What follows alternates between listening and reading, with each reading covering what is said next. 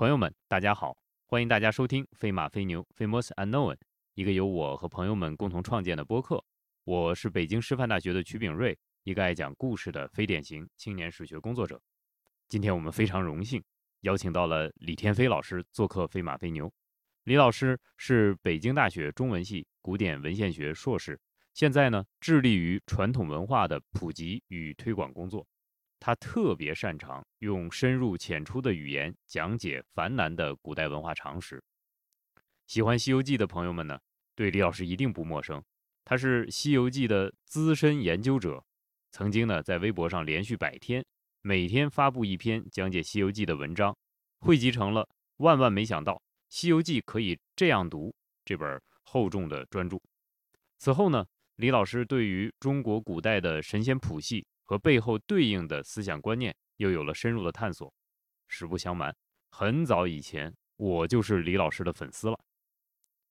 我和李老师线下见面呢，是一同参加一个央视频的活动。这个活动呢，在本期节目播出时应该已经播放了。在那个节目上呢，李老师分享了很多有关于古代龙的趣闻，当时我就感觉没听过瘾。所以这次特别邀请李老师来飞马飞牛，和全国乃至全球的听众朋友们龙年说龙。当然，在这里要插播一句，本期节目同样设有抽奖环节，关注飞马飞牛播客，转发和评论本期节目，并获得最多点赞数的朋友，将获得李天飞老师亲笔签名赠书一本。李老师同样是书法家。龙年大吉，恭喜发财。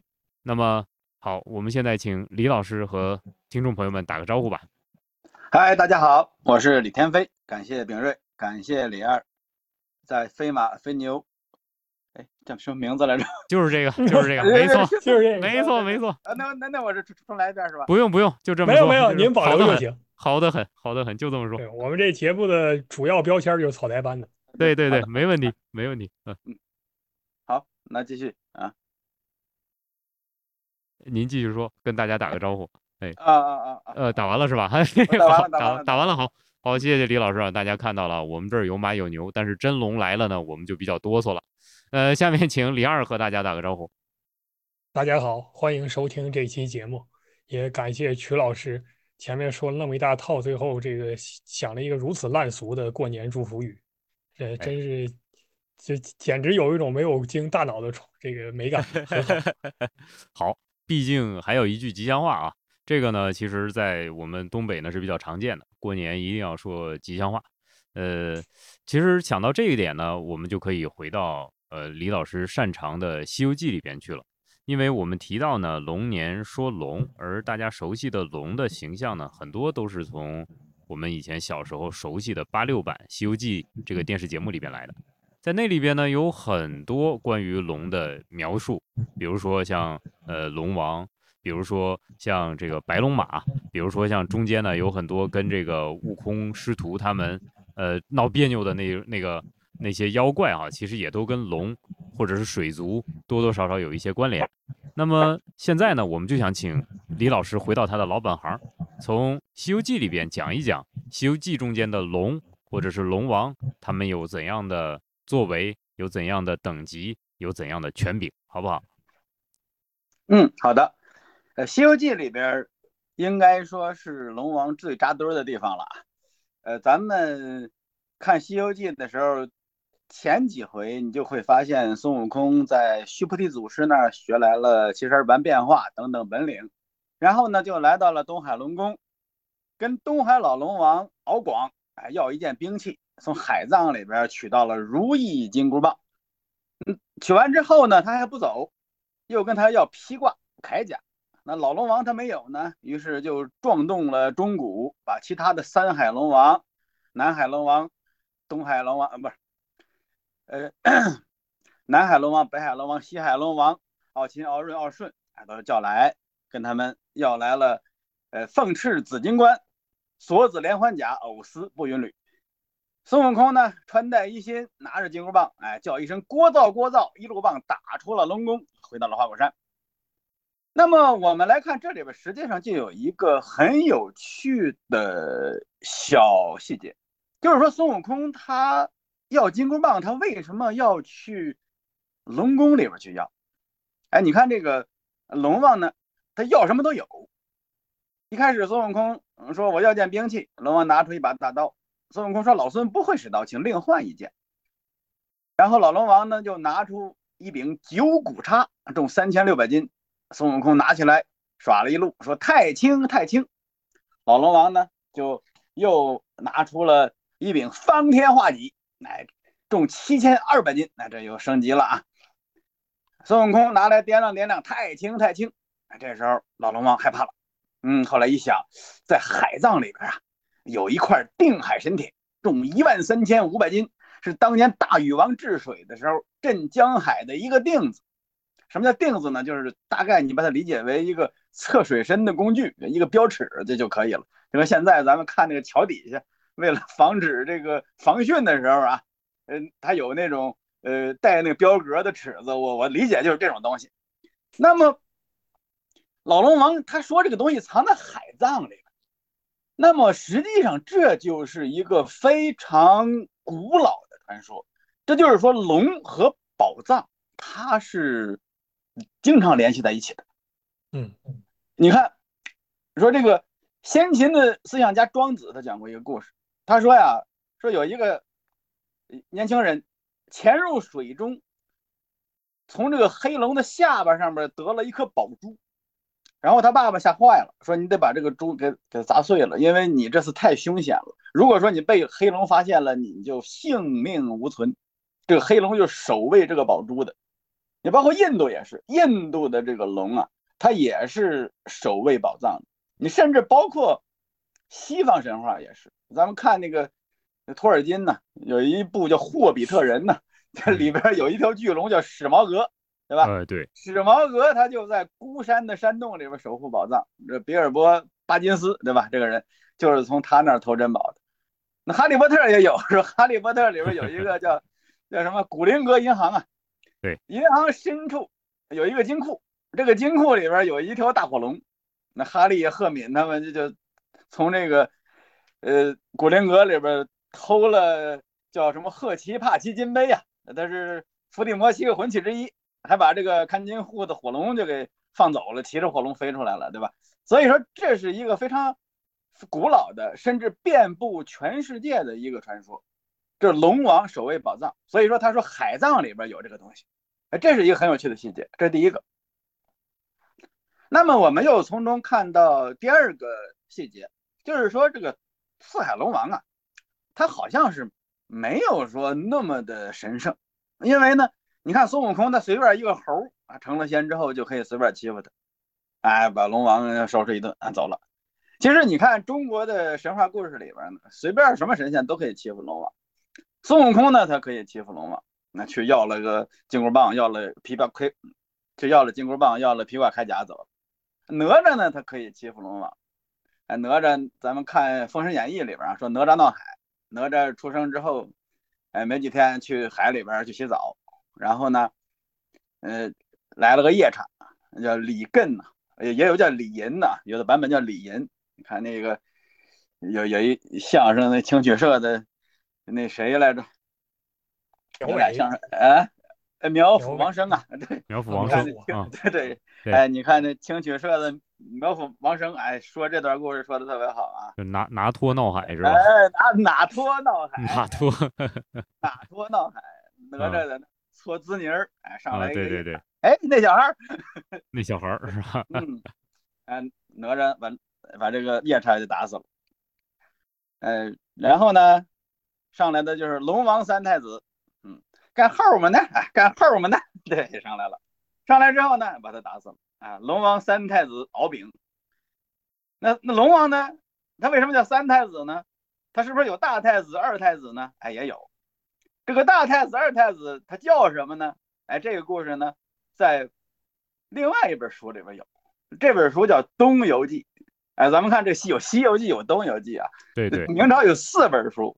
东游记、西游记、南游记、北游记，这个西游记呢，它讲的是孙悟空啊、唐僧取经的故事。这《南游记》讲的是南方化光天王的故事，他是火神爷，火属南方，他就是叫《南游记》。那他不一定说真往南游啊，他就是说这个人的这个属性里边有“南”这个字儿。而《北游记》，《北游记》就是北方真武，真武大帝。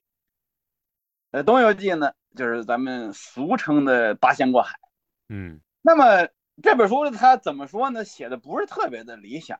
他写的就是说铁拐李啊、汉钟离、哎、吕洞宾、张果老、曹国舅、韩湘子、蓝采和何仙姑八个仙人各自成仙的故事。然后呢，一块儿呢，他参加王母娘娘的生日宴会。宴会结束之后，乘兴东游，就来到东海边上了。过东海的时候，蓝采和呢，他有一块玉板，那不是一串，一串玉板，一共有八块。东海龙王一看还挺好看，哎，金光闪闪。然后呢？东海龙王的太子，大太子叫摩羯，哎，咱们经常说这个十二星座这不有摩羯啊？这个摩羯和摩羯和摩羯实际上就是一回事儿，就是一种龙鱼。那它在呃中国很古老的时候，它就中日中西交流的时候，它就出现。那么在小说里经常被写成龙王太子，包括《西游记》里边西海龙王太子叫摩昂，这个摩昂啊。那个昂首挺胸的昂啊，它其实就是那个“接”字儿给写错了。那蓝采和呢，被东海龙王抓去之后，那八仙就火了，哎，导致了八仙和龙王之间的斗法。然后呢，龙王一开始哎派大太子出来，被这个吕洞宾一剑给斩了。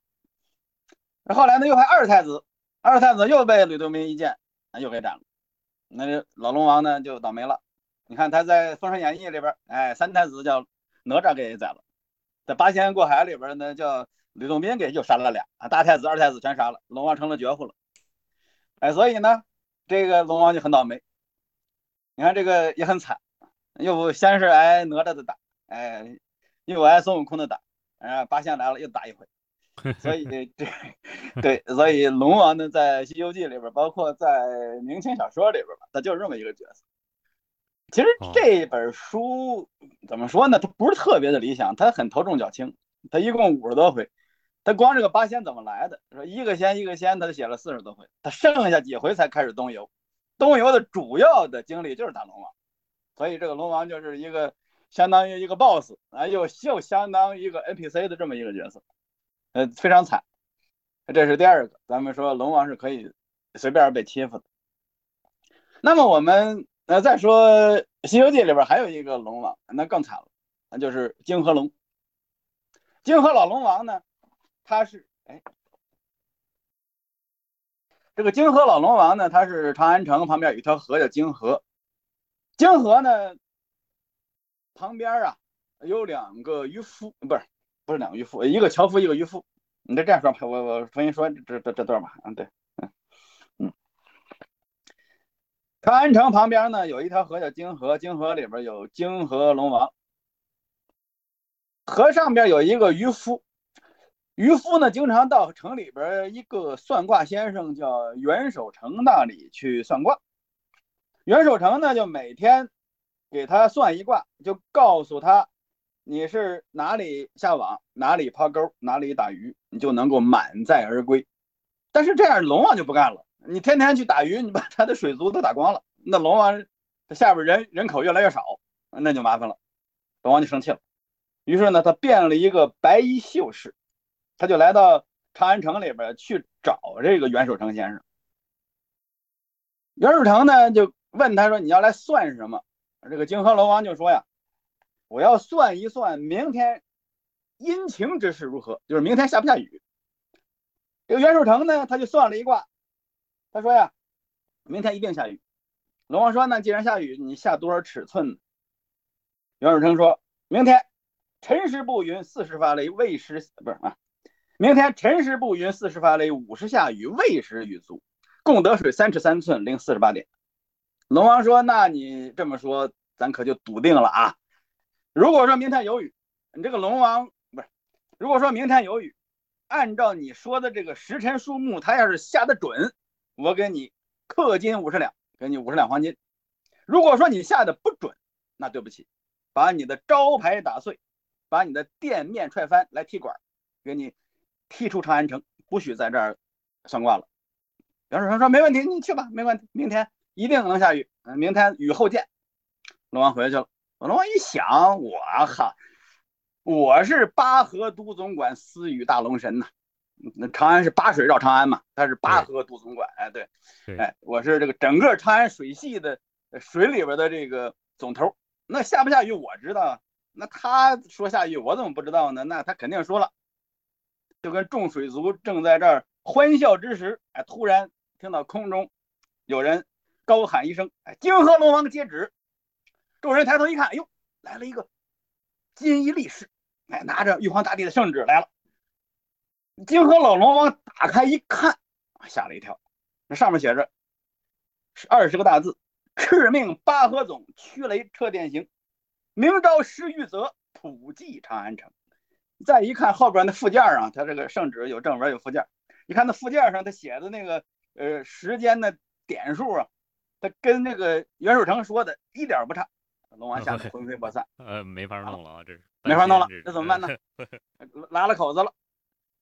旁边呢，他就有一个那狗头军师，哎，不是狗头军师啊，鱼头军师啊，鱼头军师，对，那水水族没有狗啊，哎，鱼头军师。那军师说呀，哎，你大王，你嗨，这个主动权在你手里，你是执行者呀。那圣旨怎么说呢？你们管呢？你明天你给他拖俩小时，哎，你给他克扣点点数，不就完了吗？哎，龙王说这可以。第二天呢，这龙王呢，他就带着什么雷公电母。风波雨势啊，等等吧，就来到了长安的九霄空中。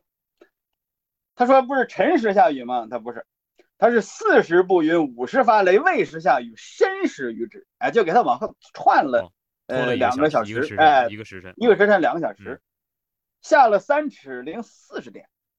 哎，就原来不是跟他说是三尺三寸零四十八点嘛？哎，改了一个时辰，三寸八点。然后呢？”他变成白衣秀士就找这个袁守诚去，你下的不准，你看看你这时间点数都不对。袁守诚说：“嗨，你就别装了，我认得你，你是泾河龙王，你不是白衣秀士，你克扣点数没关系，我说了没关系，只怕你在那寡龙台上，你要难免一刀。哦，你犯了天条了。”龙王吓了一跳，这完了怎么办？这个袁守诚说：“那我救不了你，你这对吧？违反是这个八项规定，这不是能不能说？这这这这这得掐了这！这这掐了。袁对袁守诚说：你这不行，知法犯法啊！你这罪加一等。你这样吧，明天呢，斩你的人非是别人，是人曹官魏征。这魏征是谁呢？就是当时的大唐名臣呐。你去找唐太宗。”你去求他，你让他把魏征留在宫里边，你不要让他出门，你不就行了吗？哎，这个老龙王呢就去求，呃，唐太宗给他托了个梦。唐太宗说：“那我救你吧，明天早朝之后，我把泾河不是，明天早朝之后，我把魏征啊留下。他干嘛呢？他就把魏征留下下棋。他一想，五十三刻出斩嘛。”那我我就让他下棋，我拖到五十三刻之后，他出不了宫门。你不，你还不能说你皇皇上，我家里有事，我往家跑吧？不行。这个魏征呢，就跟唐太宗下棋，正下到五十三刻，魏征呢，忽然之间，哎，打了个哈欠，一下子趴在棋盘上睡着了。等到醒来之后，就听到外边嚷嚷动了。外边呢是秦叔宝、尉迟敬德呀，两个人冲到了御前，跟李世民说：“他说陛下，说海枯石烂曾有见，这般异事却无闻。刚才在十字街头九霄空中落下一颗龙头。”唐太宗一看，吓坏了。哦，他想起来了，这个魏征他并不是说真人的去斩这个龙王，他是做了个梦嘛。就是他睡了一觉，他的灵魂出窍，上天之后把龙王给斩了。哎，于是呢，老龙王呢，他这心里冤呐，说我明明是说好了，你怎么派人来斩我呀？于是呢，就在阴司告状。哎，这个唐太宗呢，又去地府倒腾一回，这才引出来，哎，唐僧取经，取来真经去超度地府的亡灵。所以说，这个梦斩金河龙，它是整部《西游记》故事的一个缘起，唐僧取经的缘起。那么从这儿我们可以看出一个什么细节呢？就是说，这个老龙王他并不是说想下雨就下雨，他虽然说手里边掌握着下雨的工具，然后下雨的这些个呃呃器具，但是呢，好像是说他想下雨必须得得到天庭的命令，而且呢。他不是说你想下多少下多少，那皇上或者说是玉皇大帝，他说下多少你就得下多少，你是一个具体的执行者。所以说这个事儿就很有意思，就是《西游记》的时代是明代，对吧？就是明清时期，甚至说我们整个的封建社会时期都有这个现象，就是我们会发现很多的呃具体的执行层面有很多问题。我不知道咱们有没有本书啊，就是叫《显微镜下的大明》。那就是马新王马伯庸，也是我朋友啊，他写的。他实际上这里不就说到了这样的问题，就是说，呃，当上面的政策和上面的命令，当然说他是有很大的权利的，但是具体执行到老百姓身上，具体他的执行上的细节，他是可以由这个具体执行者上下其手的。所以说，龙王他有点像啥呢？就有点像一个地方的基层官吏，对我们来说。就是我们说神话，它是反映现实的。那么龙王他的这个角色就非常像明清时期的基层地方官吏。当然说他后来还是，嗯，您说到这儿，我觉得，嗯，倒有一个具体的问题想问你，就是在这个《西游记》里面，像刚才您也说了，这个河里面，呃，东海、西海、南海，这当然是有龙王，四海龙王。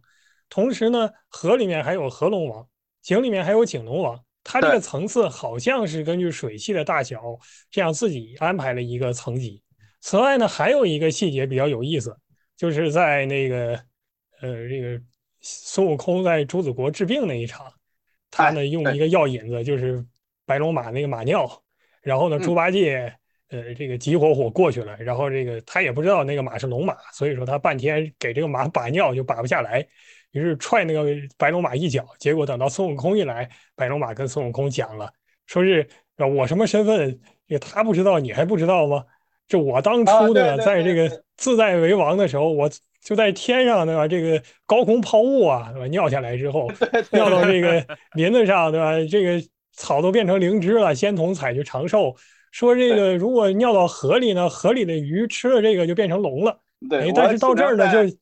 陈繁之对联想掏血液，对他这么一句话，对，就联想到这儿呢，就觉得很奇怪。第一，龙这个层级，像四海龙到景龙到江里面、河里面这个龙这个层级，究竟是《西游记》杜撰出来的呢，还是说是这个之前就已经有？另外就是同样是龙，怎么这个《西游记》里面会安排这样一个，就是白龙马它呃拉点尿 吃了，然后鱼还能变成龙？这个龙的龙的层级它到底是怎么划分的？有没有什么依据？或者说，我觉得作者什么样的想法？嗯，首先我觉得，呃，第一个问题就是说白龙马这个问题啊，就是白龙马，首先它这个算一个孤证，就是说他说的这些东西实际上有没有被验证也不知道，只是在书里边有没有验证不知道啊，呃，他只是就那么一说，这是第一个。第二个呢，即使说他说的是真的，那白龙马人家是西海龙王的太子，他的本身的身份就比较高，你如果说是一个什么景龙王的儿子。这个就不好说了，所以我觉得这个问题它不是一个普遍性的问题。然后呢，呃，就是说他四海龙王，包括河龙王、景龙王，这个呢，在正宗的道教的神谱里边，它没有这么详细的设定。那么这个呢，我个人认为呢，就是民间文学呀，它根据自己的。呃，生活经历，根据自己他体会到的这个呃尘凡世界啊，真实世界的呃层级结构，他想象出来的。那么我们说，呃，这个万水归大海，所以说，但海里龙王肯定等级是高的，那河里的龙王呢可能就差点。那么井里的龙王呢，你看这个井龙王他自己都说嘛，他说我说可怜可怜，说我哪比得过江海里的龙王，没有什么宝物。对对，所以这个井龙王他是一个。比较呃底层的存在，呃法力也很低，呃地位也非常低。但是实际上，我们如果说来看一下呃龙的产生史，就是我们如果说从《搜神记》开始看，一直看到《西游记》，你会发现，其实它的这个顺序是反过来的，就是在很早的时候。呃，就是干宝的时时代，近代啊，或者说甚至东汉末年啊，就这个这个年代啊，中古时期的。这个时候，实际上，呃，鉴于笔记小说里边最多的还反倒是井龙王，就是井里先有的龙王，或者说，呃，一个山里边有个小潭，潭水里边有龙王，然后呢，龙王呢占据了井水潭水之后呢，他的势力在扩大。然后扩大到河，扩大到江，最后扩大到海。因为我们知道，中国古代最早时期，它不是说是龙王是水神，它四海有水神，那北海神宇强嘛。哦，有各有名字对吧？几个海它都有海神，江有江神呐，这个河有河伯呀，对吧？这个龙王他并不是，龙王呢，他并不能和这些江河的原来的正神相抗衡。所以说他在龙王在呃近代或者说魏晋南北朝时期，他是在井里发展的，或者说他是在基层就非常基层的地方，就是井潭沟啊渠的这种小地方呃发展势力的，吸引民间香火的。然后呢，等到了唐代还是什么时候啊？我回去得查资料，他才他的势力才渐渐的。呃，发展到江河，就是人们才认为江河里有龙王，开始供奉他。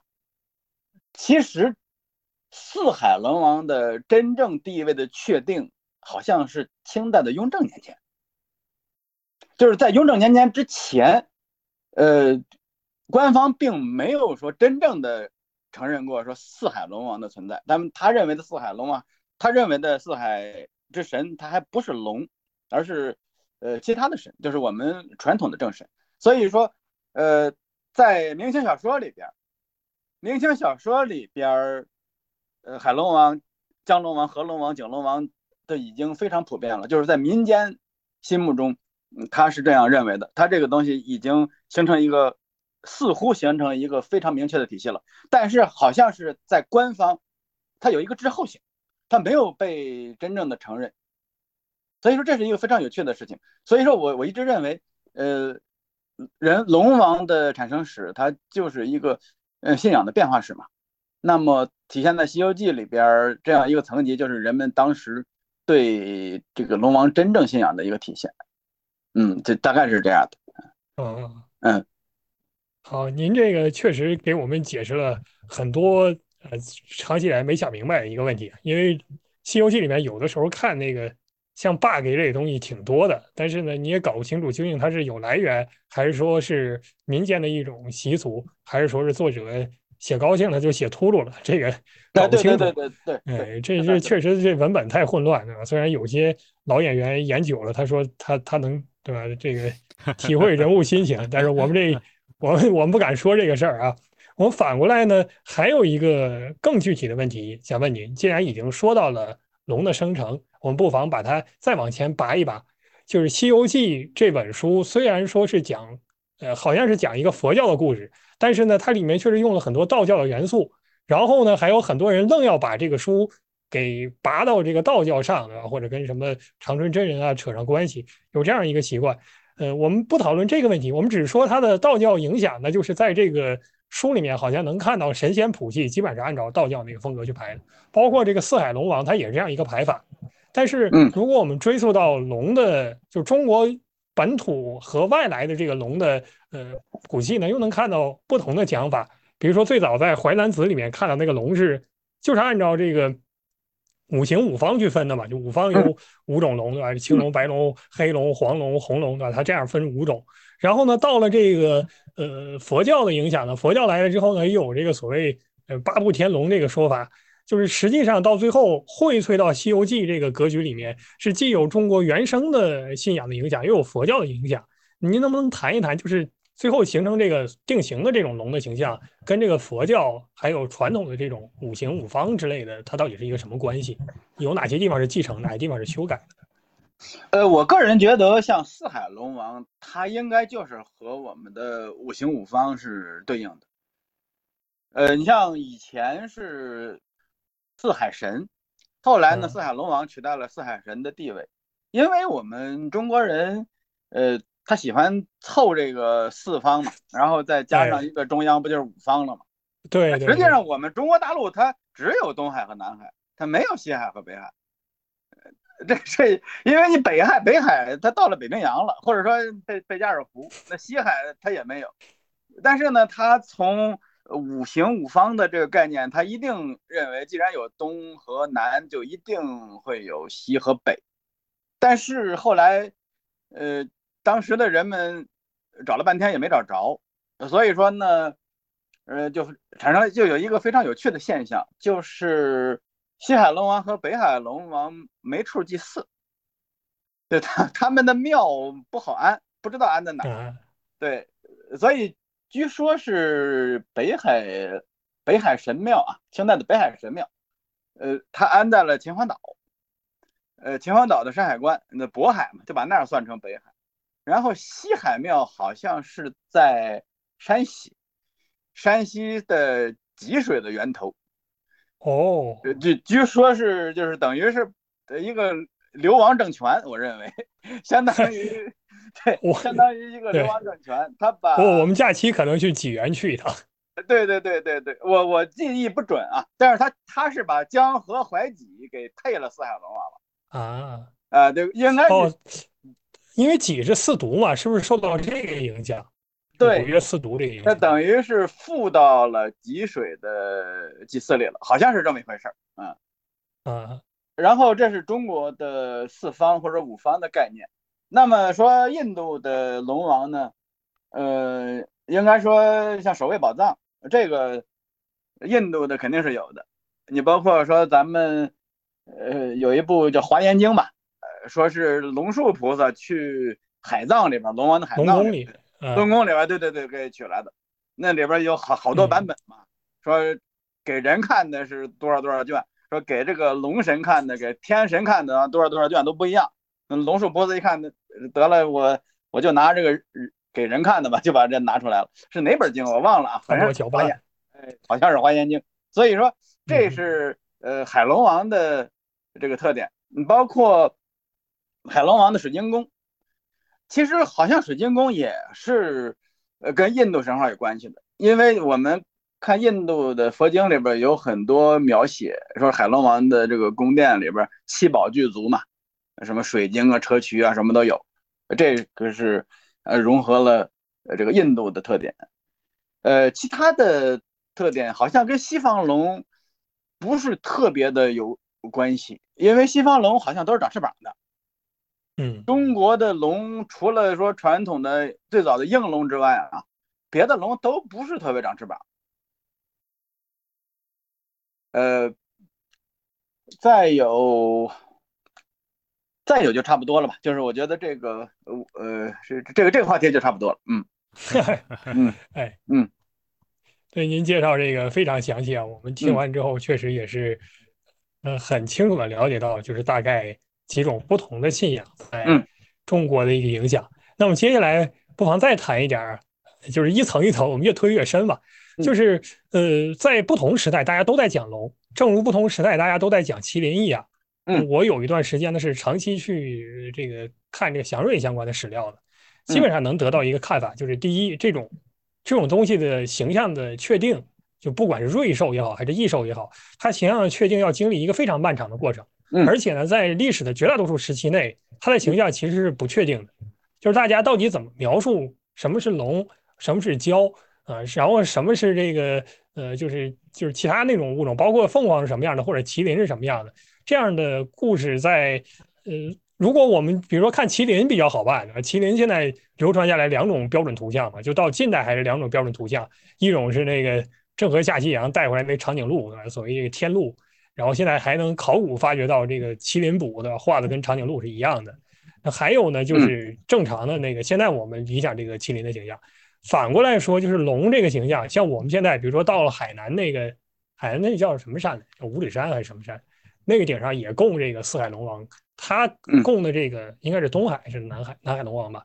他的这个像呢，呃，南海龙王，他这个像呢就是穿一身类似那个通通天冠一样那种东西，然后他坐在那儿带着冕旒啊那个感觉，这种形象到底是什么时候出现的？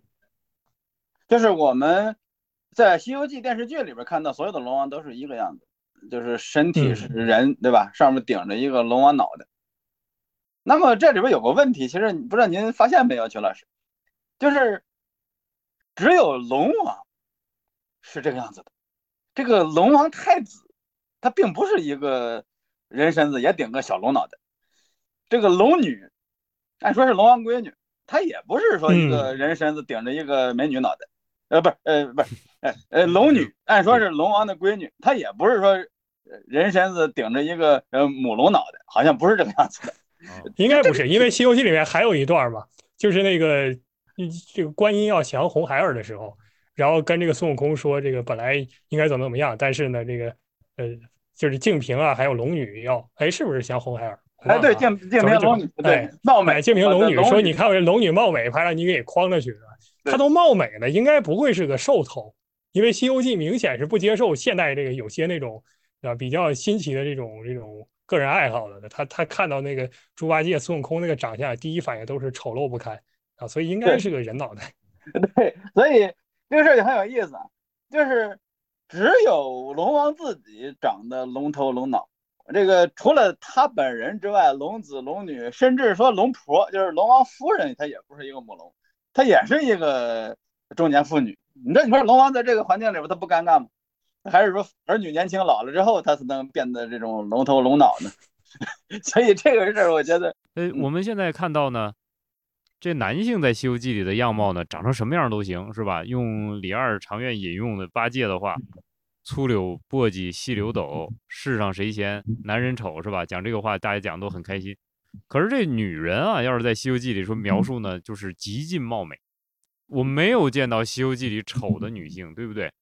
呃，哪怕是高老庄的翠兰是吧？然后再往下排，这个龙宫中间的龙女，然后这个天上的神仙，然后洞里边的金臂白毛老鼠精等等这种的哈，没有一个丑的。这个反映出反映出古代的人啊，他讲这个审美的时候呢，他还是很尊敬女性的，起码他不能把女人写的太难看。放到这种神魔小说里边，您这想法完全是错误的，对吧？您为什么会这样想？这绝对不是这样的。反过来的是因为不尊敬女性是吧？不是因为对，因为观看者主要是男性，所以说呢，他才会尽量希望就是都画一些弄一些好看的女性来。至于男性这个带入的话，一个丑不丑这无所谓。啊，猪八戒这种丑角他越丑越好，我看的时候越增加这个信心。当然了，《西游记》很多是。呃，女性妇孺她也能听，对吧？或者她甚至能看这个。但是我们想，他创作者是男性，对吧？他创作者应该就是男性嘛，这个大概率是。然后呢，主要的阅读对象应该也是男性，所以恰恰跟您说的应该不一样。第二就是《西游记》，它是个相当于修行化的故事。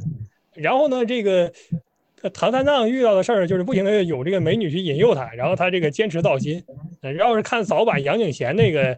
那个那个杂剧本呢，那就另外一回事了，对吧？这个都集毁法体了，到这个地步了，呃，所以说他，呃，这这种这种描述呢，倒是你就看西方那个就是教父故事，就有一些像奥古斯丁应该是没有，但是还有一些其他的这个，呃，就是天主教神父他自己写那种故事经常有啊，就是什么有有有这个魔鬼来引诱我，对吧？然后更多的体现出的是一种就是修行者那种压抑的感受，然后他会产生一种这样的。错觉也好，或者说这样一种妄想也好，当然我这个完全是一种亵渎式、结构式的分析啊。但是我坚决反对曲敏瑞老师刚才的观点，那绝对不是一种尊重的表述。这你对于中国古代文学有一个预设，这个预设呢就是，啊，这帮人都很坏，他们写这。您也有个预设，对我我只是说您的预设就大家都很好。不，我觉得他们正常，我不是觉得他们好，我只是觉得他们正常。我我先不想他们坏。哎，我我我，对，我觉得您觉得是正常那个东西本身就是有问题的。就大家都先不正常，哎，我个人认为是这样，就是我咱俩都不正常。我个人认为这样，就是说他作为妖怪来说呢，妖怪来说的话，呃，男妖，他往往他象征的是一种艰险，所以说呢，她的形象丑陋的比较多。女妖呢，她往往象征是一种诱惑，所以说呢，她呃美貌的比较多。那么这种艰险艰难呃和诱惑，它都是修道者他在这个修行上的一些考验。那你既要历经艰险，也要经受诱惑。所以说呢，那你诱惑的这个任务，它就落在了女妖身上。所以说，你看老鼠精啊，呃，什么蜘蛛精啊，它都是长得很漂亮的，它就象征着诱惑嘛。我这是个我我的一个看法。呃，天飞兄，刚才我其实呢有一个很有很有这个共共鸣感的话题啊，我想提问，是这样，就是我们刚才提到了，像呃这个龙宫太子呢，他把这个尿呢，呃淋到人间，人间就能长出仙草来。然后呢，这种仙草呢，当然人吃了肯定是有好处了，对不对？它的药呢还能起，它的这个尿还能制药、起死回生啊，等等的，就是很多好处。那有没有呃我们？就是您在那边心里有没有一个谱系？就是天上这个药神药，地上的神药也包括进去啊？呃，有没有一个等级？哪个高级？哪个相对差一点？然后哪个是最好的？这个我们普通人吃了以后是最有效果。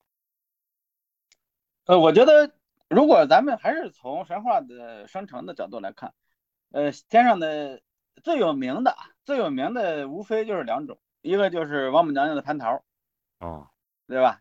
一共分三种嘛，呃，三千年一熟，六千年一熟，九千年一熟啊。九千年一熟的吃了之后，与天地其实我日月同光。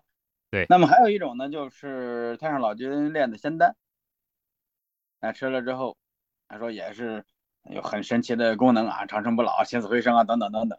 呃，我个人认为这两个东西啊，呃，当当然还包括人参果了。我觉得这几个东西呢。有一个非常有趣的分类呢，就是它的出现的时间不一样。你像这个蟠桃，蟠桃和人参果实际上都是非常古老的这种神话的留存。其实它就相当于啥呢？它就相当于那个圣经里边说的那个伊甸园里面的生命树，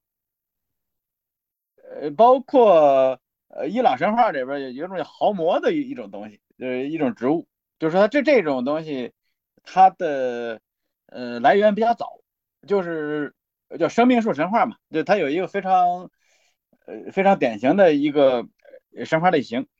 那么太上老君的金丹，这个当然说上古也有不死药的传说，但是这个金丹的一个直接来源，那肯定是呃道教出现之后，因为道士们才是炼丹的。那么太上老君他就是这个道教祖师爷嘛，所以说他的这个金丹的来金丹的出现比较晚，至少是在魏晋之后，因为那魏晋那帮人都在炼仙丹。曲老师您可能也知道，就是像唐唐朝皇上全都炼丹。对我们早期的节目也确实讲了很多啊，关于大家吃什么药，呃，吃什么药能好活得久的这些话题啊。所以您现在讲这个，我们特别有共鸣。您继续。对，所以我个人认为，嗯，如果真的要强分等级的话呢，我觉得神神话故事里边啊，尤其是明清小说的神话故事里边，有一个有趣的现象，就是晚出越晚出的越厉害。哦，呃，对你像越晚的越好啊。对对，你像《封神演义》里边，呃，《封神演义》里边那个红军老祖他是最厉害的。其实咱们看说顾颉刚先生说的那个曾磊式的那个。呃，那上古史也是这样的，越晚出的越厉害，越厉害，越后面的是越详细的，越真的，越越显得他权威的。哎，对，就是就是他要层累嘛。我觉得就跟现在那个就是呃，这个相当于文文化作品一样，比如你长篇连载一个漫画，你你前面因为本来中国小说或者神话就是一代抄一代，你越往后越往里添加东西的时候呢，你要比如说增加一个新的人物。那你就必须得把它垒得高一点，按照现在说法，就是你战力值要拉高一些，否则你你这个人编进去没啥意思，是吧？你就就压不过其他那些人，所以他要不停的垒。呃，然后刚才听到李老师和曲老师说这个，又想到印度神话其实也是这样的，它就是一种这个数值化的美感，就是前面先给你讲半天，说某某神很厉害，对吧？然后呢，他能够打赢多少多少人啊，他有多大多大的力量，然后开始列那个。非常高明的各种各样的数字，你看数字已经不得了了，然后马上又推出来一个新的神，说这个神比刚才那个神还厉害，他能打一万个刚才那个神，这样一层一层的叠上去，最后可以叠到一个无穷高的一个数值，所以确实这样一层垒越往后越强。所以你看人参果，人参果是吃了最最厉害的，无非就是四万七千年嘛，就是它是有数的。然后说这个蟠桃呢，吃了之后与天地齐寿，日月同光，它这个有点泛，就说的姑且认为长生不老吧。但是你看太上老君的仙丹好家伙吃了起死回生啊！哎，那最厉害是吧？起死回生比这个长生不老还厉害呀！那他他是能够把死人都能赋予新生命的这么一个呃强度了，这么这么一个法力了。那么您说到这儿，我反而想再追问您一个问题，就刚才说到这这一个应该是乌鸡国那那一次嘛？乌鸡国那一次的时候，呃，涉及到一个很奇怪的剧情，而且我们也不知道它究竟是 bug 还是怎么回事儿。就是这个，就是一开始孙悟空的意思就是我去因此把他给呃提出来，但是呢，他一开始说我提不出来，因为正常人过三五日、过五七日他就转生了，现在死了好几年，他这个魂早就没有了。然后结果呢，后面又说能办，但是呢，这个唐僧还不同意，莫名其妙的猪八戒参了一本，然后这个孙悟空就是说那就。杨就非得让孙悟空在阳间医，孙悟空就只好阳间医，最后呢用金丹给救活了。那他说到这儿，当然尸身没腐，这个好像是你能还魂的一个前提。如果尸身腐了，那就另说了。可问题在于，那前面他讲的对这个魂魄都应该没了，应该转生了，他是怎么给拉回来的？包括这个为什么吃了金丹，对吧？这个没有从这个地府捞人，他就能回来呢？这个。呃这个你去看《聊斋》，还是说看那个明清的一些笔小说里边？如果说是想让一个人起死回生，这个不需要通过太上老君的，这个阴间地府他就能办。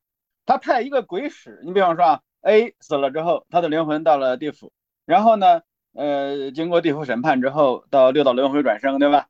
转生之后托生为 B，然后呢，B 呢，比方说他活了二十多年，这个时候好。又来 A 的这个尸体没有腐，呃，有一个人想把 A 救活，那么他是可以有权利动用鬼使把 B 的灵魂给他拉来，那 B 就死了，然后推到 A 的身上，A 就活了。呃，就是说他这个是守恒的，就是说你你不能说你这个呃凭空你给 A 造一个生命，你这个 B 呢你。必须得你 A 活，必须 B 必须得死，它就它就相当于一一笔存款，你存在 B 银行，你就不能存在 A 银行。但是这个呢，不需要太上老君，这个只要是地府，他的权限就能办。那么你看孙悟空，他说他不需要通过地府，呃，或者说不让他去地府，那他就来到了太上老君这个地方，然后把这个金丹吃下去之后，嘚儿他就活了。那这个如果说您说是 bug 也可以，您说是金丹的。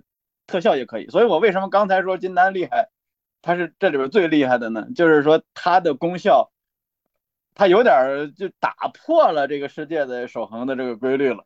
哎，您说到这儿，我倒是想到一个我们之后节目也会录的一个知识点，就是可能跟上清派讲那个太阴炼形是有关的，就是尸体即使腐烂了，对，吃了这个药之后呢，太阴炼形还能把尸体给炼回来，等到我尸体炼好了，我再回来。那我就相当于彻底尸解成仙了，这是一种练法，而且能看到在当时还能就是魏晋南北朝还留下这样的传说嘛，就是呃有有哥们儿这个在这个洞府里面，然后这个 尸身都已经就是尸身停留在一个将腐未腐的状态，他的五脏都露出来了，可是呢不停的长回去，然后过一会儿呢又腐又长回去，这个总体而言就形成这样一种僵持状态。结果有一个人看到就是说，哎呀，这个是服这。里面是五颗石头嘛？我们想想，大概就是五石散那种东西。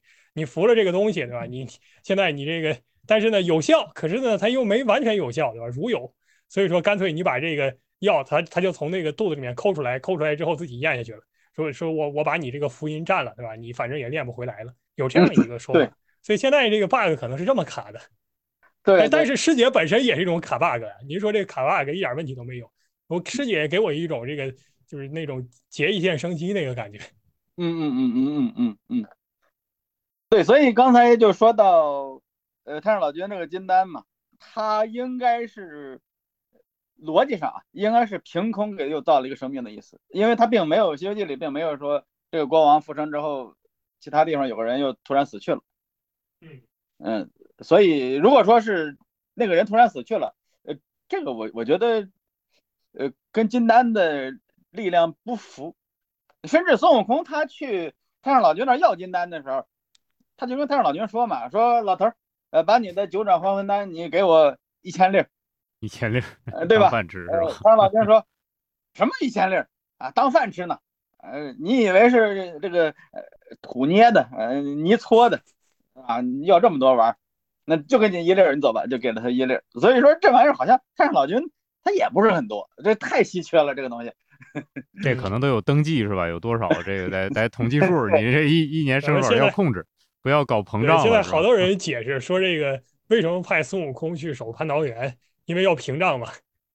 哦啊，这这想的都比较那个，比比较阴谋论的说法。哎，对。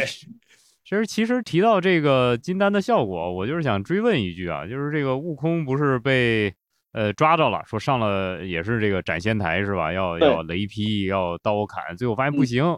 这太上老君讲说，那就是因为吃了金丹的缘故。金丹以后呢，就是直接升格，就顶到满格，叫叫大罗金仙，是成为了大罗金仙，还是没有成为大罗金仙？这个我记不清了。成为了大罗金仙是他他应该是太乙金仙，太乙金仙是吧？没有没有，这个对因为他这个区别在哪里？太乙散数，对。嗯，这这是什么区别？这个什么大罗金仙、太乙散仙，这个有有神仙等级没有？这等级是怎么区分的？神仙等级在一道教经书里边有，但是呢不是特别统一。你像，呃，像中吕传道集是那个中韩钟离、李仲斌，呃，这托托假托是他们俩写的。对对，说说这里边说神仙分五等，呃，天神地人鬼。呃，大概是这样的，天神地人鬼是，对天呃天仙神仙，对对，就是这顺序。呃，天呃《西游记》里边有一个地方说反了，是天地人神鬼，实际上那是在那个如来佛说这个六耳猕猴的时候，先论一套这个生物学分类。呃，对，呃，在呃《西游记》里边不在那个中旅传道集里边是天神地人鬼，好像是这么个顺序。对，在王重阳王重阳的著作里边，他又分。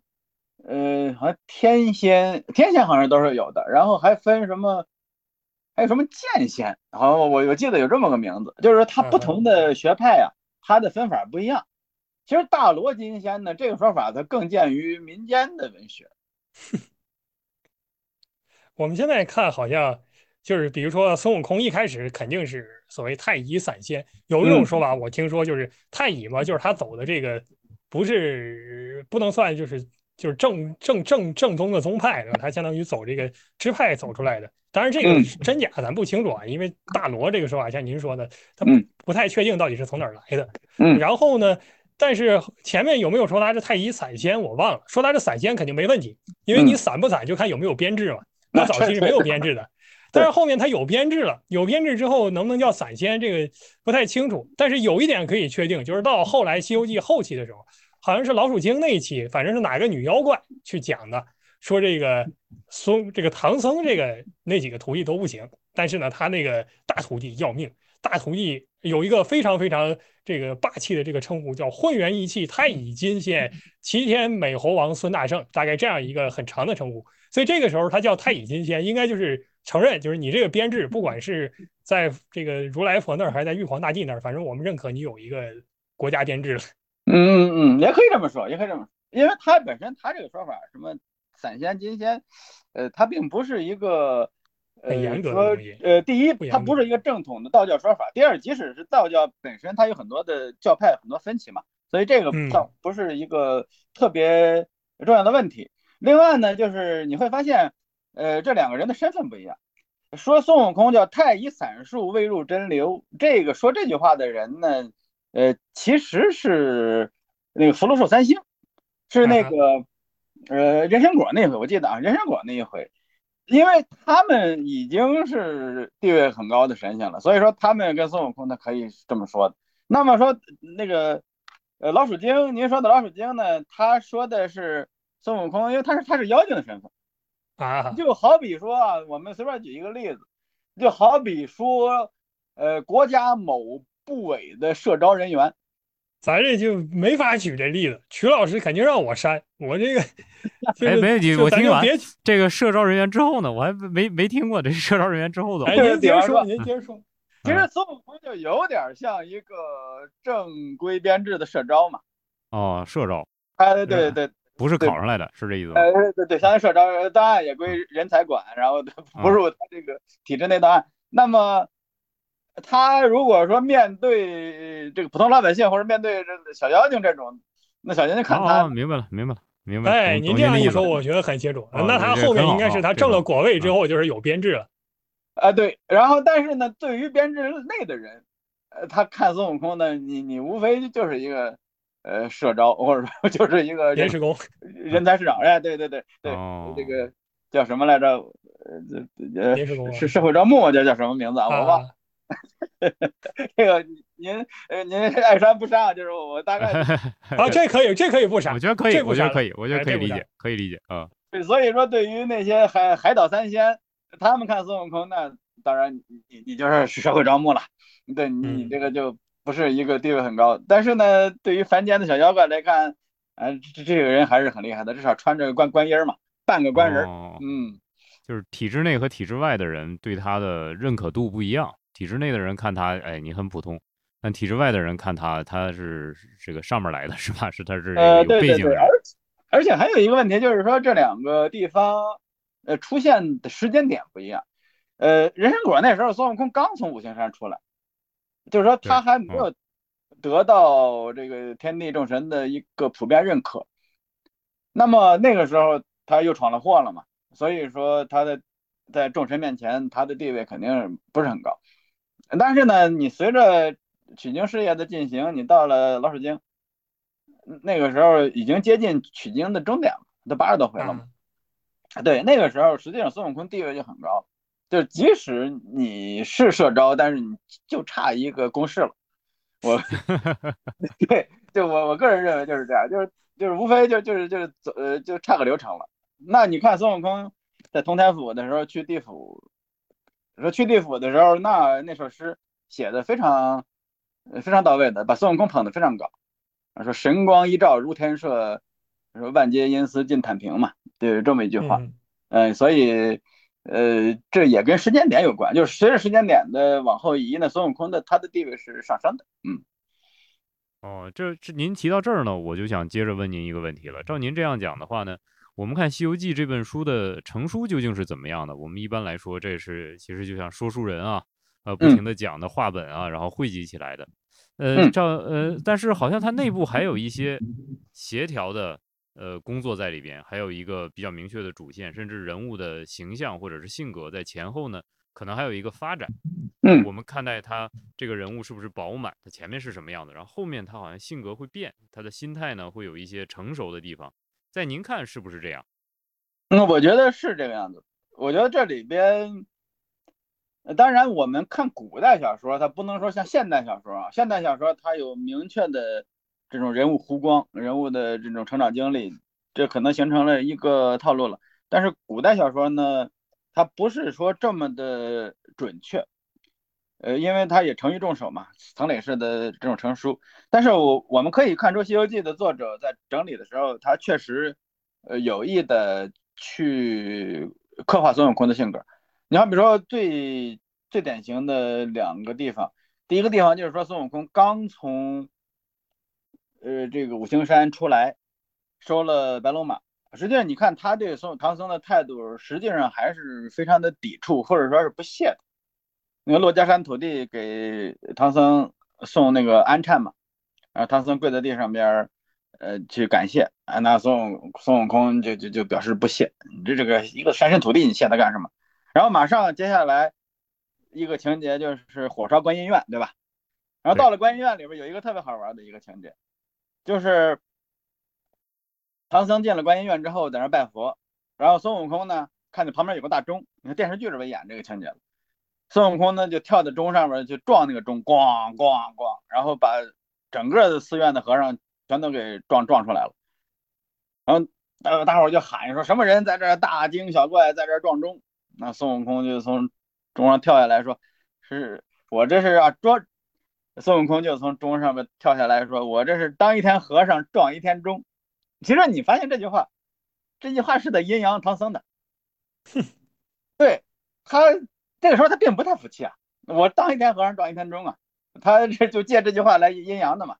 那么他这个时候呢，他也不听唐僧的。然后这个时候，观音院的这个情节的重要性，就是证明了唐僧的正确，因为孙悟空跟这个金翅张长老炫耀袈裟，结果不小心给丢了。这个事儿实际上，他算是孙悟空的一个失误，也算是他跟唐僧较量中的一个小失败，因为他没真的没听唐僧的话。这这是他的开头。那么越到后来。越到后来，孙悟空对这个取经的这种忠诚啊，他就越来越坚定。当然说是有一点突兀啊，就好比说这个到了至今美猴王的时候，其实孙悟空就已经说啊，我老孙身居水帘洞，心随取经僧。那已经是，那这个呃，按说如果按照现代小说写法，他应该呃不要这么突兀，但是我觉得放在古代小说也难得了嘛。那么直到。呃呃，真假美猴王的时候，实际发现这又有一个细节，就是孙悟空被第一次被赶走，三打白骨精之后被赶走，他直接就回了花果山了。他认为那个地方是他老家。那么到了第二次被赶走，就是真假美猴王，唐僧嫌他打死了强盗，把孙悟空赶走，不让他做徒弟。孙悟空跳到空中，他这里边你看他的原著里有一套心理活动描写，他说我。我要去回花果山，我怕群猴耻笑；我要去见什么玉帝啊、龙王呢，我又不服气。啊，算了，我去南海观音世音菩萨那诉苦。哎，他没回花果山，他没回花果山，他去了观音菩萨那去了。因为观音菩萨寻找取经人是让他来的嘛，他找了他的这个相当于这个介介绍人。但是你发现孙悟空当年第一次被赶走，猪八戒请他的时候，孙悟空离开花果山，他是跟群猴这么说的：“他说你们等我回来，说天上地下都知道我老孙是唐僧的徒弟，等我保唐僧回来，还与你们共乐天真。”就是说他是要回来，当时他也这么说是要回来的。但是你发现没过几年，他心态就变了，他就不想回去了。这个是怎么回事呢？其实这就是他的心态的变化，或者说是一个人的成长。就是说，他渐渐的抛弃了他童年的那些自那个自己。呃，不知道两位老师看没看过一个电影叫《头脑特工队》？《头脑特工队》呢，它这里边有一个小女孩，这小女孩心里边有五种情绪，然后呢，这五种情绪呢，嗯，她就化身为五个小精灵。那么，呃，这里面还有一个小怪兽。叫冰棒，这个冰棒呢，它是这个小女孩呃，在很小的时候的，相当于她的一个玩伴，那心灵上的一个玩伴。呃，但是呢，随着小女孩的成长，这个冰棒呢，它就进入了记忆的填埋场，就彻底的消失了。就这个这个事儿是很，呃，怎么让让人觉得很遗憾，但是呢，也没有办法。你好比说，还有一本书叫《彼得潘》呢，彼得潘呢，他就说是有一个小孩儿。他永远长不大，他教所有的孩子能飞翔，然后呢飞到一个永无岛上，这孩这个岛上面有小仙女，有美人鱼，小孩呢可以在这尽情冒险。但是回到家中之后呢，那小孩们都成了大人，他就再也没有了飞行能力，他不能飞到永无岛上去了。所以说，你看这个都挺有意思的，就是花果山呢，实际上就跟永无岛呀，就包括那个呃头脑特工队里的冰棒似的，就他是呃一个人。有点像一个人童年时期的一个心灵家园似的这么一个象征。那么随着孙孙悟空的成长，随着孙悟空进入到社会嘛，那么他和这个童年的心灵家园的联系就会越来越疏远。那最终他成了呃真正的一个社会人，或者说真正的一个呃一个成年人啊，咱们带带引号的成年人。但是花果山呢，就永远消失在他记忆深处了。所以说，《西游记》到最后，到最后也没有提花果山什么事儿了，就是学坏了。您说到这儿，我们想沾染了很多那个成年人的那些东西，是这意思吗？不要让大人玷污。对，不能说是玷污。以前其实我以前我认为这很遗憾，这是玷污。后来我想没有办法，因为你该消失的总要消失。就该割舍总要割舍，就像咱们所有人似的。你像你还有徐老师啊，李还有李二老师，就是咱们实际上每个人心里都有一个童年的精神家园，那或者童年的一个割舍不下、回忆不下的东西。但是你会发现，随着二十岁、三十岁、四十岁，呃，你的生活越来越复杂，你会离开这个家园越来越远，呃，或者换一个角度说，你对这个童年的精神家园的依赖会越来越小，最后他可能就真的流到了你记忆的填埋场里，就不再出现了。呃，但是也许在临终的时候会出现吧。但是现在，呃，在人生的大部分成年人的时间中，我们面对的还是这整个社会带给我们的关系和责任。嗯，呃，这个听您讲了之后，感觉这个长大的代价还是很大的啊。当然，对还是，呃，也不不敢评价说，或者说无法评价这个长大究竟是一件是是上天给人的一个恩赐呢，还是究竟是一个人的某种某种包袱或者是某种罪？这个其实还是很难做一个清晰的决的决呃清晰的决定的，或者是清晰的一个答案的。对，所以你呃看，《西游记》虽然说讲了很多道教的东西，但是它实际上它跟道教完全不一样的地方在哪儿呢？就是道教的修炼，它讲究呃这个呃练回到婴儿这对，种哎返璞对吧？归归真嘛，归真归，嗯嗯归真。但是呢，好像《西游记》呢，它在讲的是一个呃逐渐成长，但是好像它最终呢，它又合二为一了，呃最终它取到无字真经，什么都没有。什么都没有，这个不是合二为一了，就好像是说，呃，他的整个的取经的经历本身就是像真经一样嘛，呃，这是我我的理解啊，这是我我的一个理解。嗯所以到最后，他还是什么都没有，就是他的那个果位啊，其实我个人认为，呃，无非就是一个小说上的一个必必须的结局，就是给观众的一个交代。你你，呃，做了这么多事情，你你必须得封这个佛那个佛嘛。但是其实他取到无字真经的时候，这个故事其实就可以结束了。哎，您刚才讲的这些真是给我们很大的启发。不过我们一开始从龙讲起，现在呢还想在最后问您一个有关龙的问题。嗯就是正好您刚才一开始就说到，说在这个古代小说里面，哎，这个龙王经常是一个挨欺负的角色。然后我们一想，好像真是这样。第二呢，就是孙悟空这个，像说他一被赶跑，他常去那几个地方呢，不是去菩萨那儿，就是到龙王那儿，要不然呢就到地府去。他去龙王的那个地方频率也挺高的。就是龙王这种偏受气包这个形象，它是一个普遍现象吗？呃，他为什么会有这个情况呢？或者说，就是有没有哪些神话里面，呃，龙王是比较猛的，是能够一显威风，像一个他那个神格该有的这种表现的一个状态？嗯，其他的神话里边，呃至少在中国的这个明星小说里边，龙王的形象一直还真的就是很受气包。哎，呃，对，甚至包括从《太平广记》里边就可以看出来。那么《太平广记》里边，呃，要么这个龙王他就是一个呃地方的统治者，当然也不能说他多么的呃威猛啊，但是呢，他是一个统治者，他统治这片水域嘛。呃，最典型的《柳毅传》嘛，《柳毅传》里边那个呃那个钱塘君，哎，能够说呃杀人八百万呐、什么的。呃，但是呢，他总的来说，他只要和人发生冲突，那一般的来说，呃，人是能够战胜他的。就《太平广记》里边还有一些人战胜不了龙的一些情况，你好比如说有个故事叫许汉阳，许汉阳是一个呃读书人，然后他被龙龙龙女儿给弄去喝酒，结果喝的酒都是人人血，就是现从岸上抓的。呃，这这个龙王就跟妖精差不多了。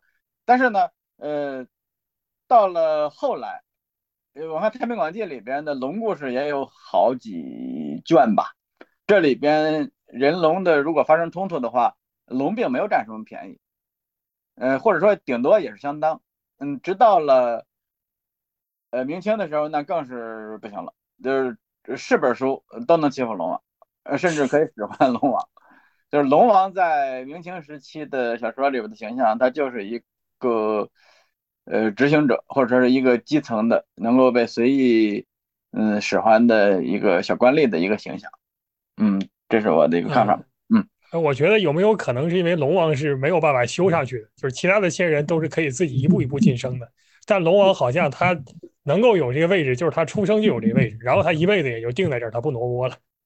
哎，对，我觉得您您这个说的就是有道理，就是龙王很难去修仙，或者修成人形，或者说你再再往上修，哎，修到天庭里边去当什么东西？哎，这个我觉得啊。这个就很像咱们过去说，曲老师肯定很熟悉，就是古代官和吏的区别。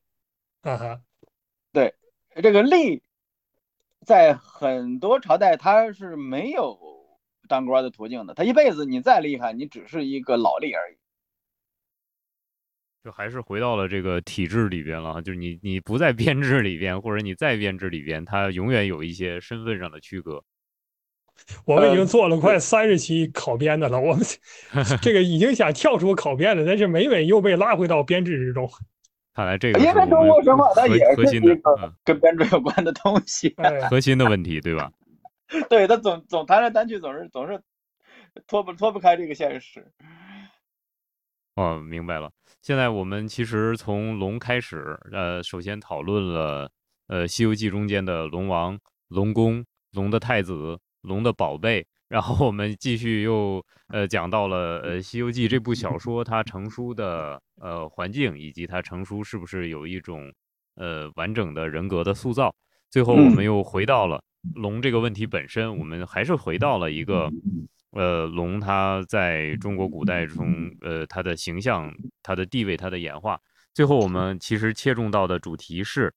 呃，原来一切还是回归到了我们社会的现实，也就是，呃，龙它依然是处在一个边缘的位置上，它有有近似于有编制，但是 又不是一个有一个呃核心编制，有一个确定编制，有一个铁饭碗的那么一个位置。所以，呃，讲来讲去，无论是一个幽默的形象，或者一个轻松的话题，它回归到的其实还是我们古代社会里面根深蒂固的。那些让人呃绕不开去的最核心的问题，也就是我们古代的这种呃社会身份的认定。我们对于一个身份究竟什么样的身份是好，什么样的身份是可靠，什么样的身份是牢固的这种核心的认定，于是它影响到了我们对于仙药的等级，对于神仙体系的等级，以及对于某种呃瑞兽或者是呃神圣呃生命的等级，它判定。呃，非常感谢天飞兄今天给我们带来了这么详细的、丰富的文化大餐，也特别有趣。在龙年说龙，呃，其实是一个特别应景的题目。我相信这期节目播出之后，呃，全国乃至全球的听众朋友们一定都会感觉到非常的呃生动，也会有着呃各自对于龙的认识，或者说各自对于龙的经验，能够拿出来呃成为自己的回忆。特别是您刚才提到这个童年回忆。我想他们一定会能够在自己的记忆中呢，搜索到自己呃在 过年或者是在自己小时候的那些美好的点滴。呃，谢谢天飞兄，天飞兄最后用简单的话语跟呃听众朋友们道个别。好的，感谢徐老师，感谢李尔老师。龙年说龙，龙的形象呢，在中国古代也是非常复杂的。它既是吉祥的瑞兽，又是凶猛残暴的水中怪物，而且呢，它在神仙体系里边，它又是类似一种基层小官吏的存在。所以说，不同的形象，不同的存在，也正是我们中华文化里边丰富多彩的各方各面。我们了解了龙王，实际上也就从龙王身上了解了我们丰富多彩的传统文化。好，谢谢。曲老师，谢谢李二老师，以及能够听到我们节目的所有的听众朋友。呃，说的太好了，谢谢李老师。李二也和大家道个别吧。我大家再见。我这忙着把我这拖布立在旁边，我这个扫 帚，因为刚才就当个避雷针，我这铁杆。刚才那个全球老邓啊，这个雷公在天上看得清楚。刚才那个全球是曲老师说的，我没有说啊，我没有说全球观众都能听到啊，这个这不是我讲的。期各位观众再见啊！感谢您的收听，肯定能听到的。我们这期节目一定要冲出国门，走向世界。